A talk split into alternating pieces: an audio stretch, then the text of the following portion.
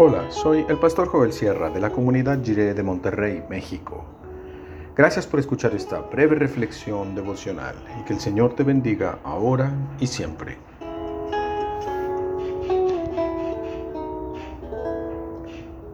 Es diferente a David.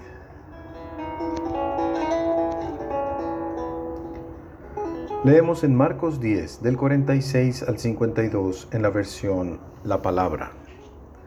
En esto llegaron a Jericó, y más tarde, cuando Jesús salía de allí acompañado de sus discípulos y de otra mucha gente, un ciego llamado Bartimeo, es decir, hijo de Timeo, estaba sentado junto al camino pidiendo limosna.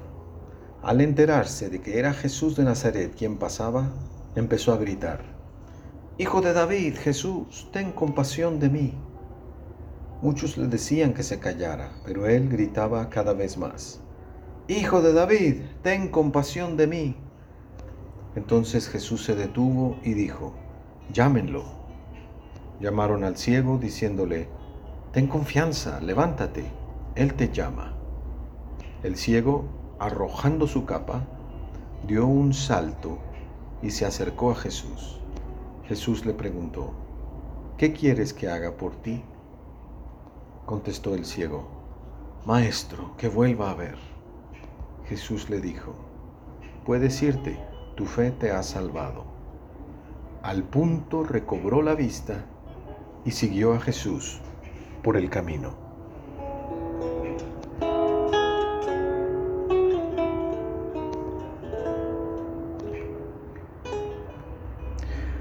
Cuando David conquistó Jerusalén, los pobladores originales se burlaban de su intento de conquista, diciendo que un ejército de ciegos y cojos podría repeler la agresión y vencer a David.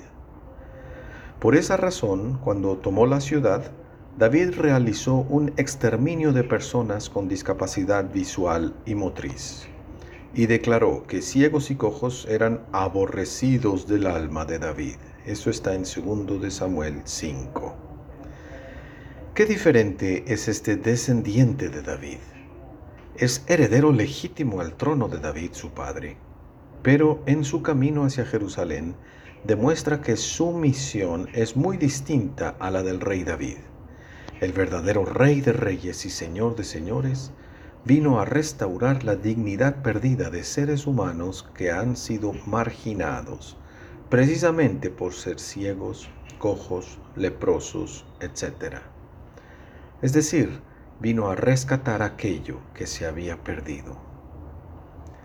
En este episodio de la subida de Jesús a Jerusalén, se cumple lo profetizado en Isaías 35. Digan a los de corazón temeroso, sean fuertes, no tengan miedo, su Dios vendrá, vendrá a salvarlos. Se abrirán entonces los ojos de los ciegos y se destaparán los oídos de los sordos. Saltará el cojo como un ciervo y gritará de alegría la lengua del mudo. Bartimeo recibe esta palabra de aliento. Ten confianza, tu Dios ha venido a salvarte. Aquel hombre que pedía limosna en las afueras de Jericó, que por su condición de discapacidad habría quedado excluido por el rey David, ahora recibía la llamada de Cristo. Y la maravillosa pregunta, ¿qué quieres que haga por ti?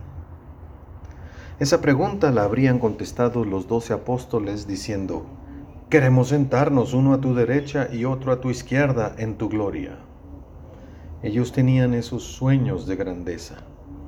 En cambio, Bartimeo no aspira a nada más sublime ni más alto, solo quiere volver a ver.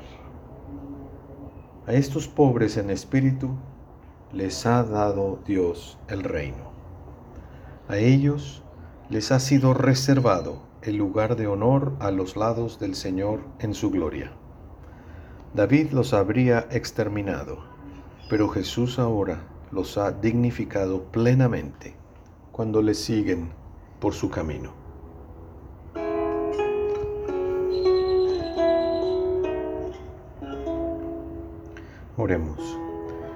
Espíritu Santo, que seamos cada día más como el Señor Jesús, que dignifica con su trato a toda persona.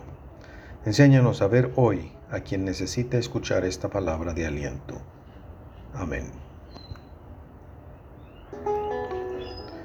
Cuando Cristo manda como Rey y es coronado de esplendor, nuestra vida experimenta gozo profundo e inefable.